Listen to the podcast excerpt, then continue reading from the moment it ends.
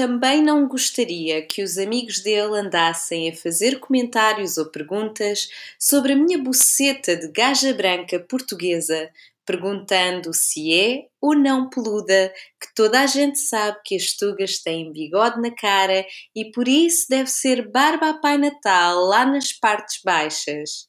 E se por isso mesmo ele tinha ou não dificuldade em encontrar o meu clitóris e outras questões sobre morfologia e topografia da minha crica. Assim, enquanto enfiavam os croissants e pretzels no brunch, domingo.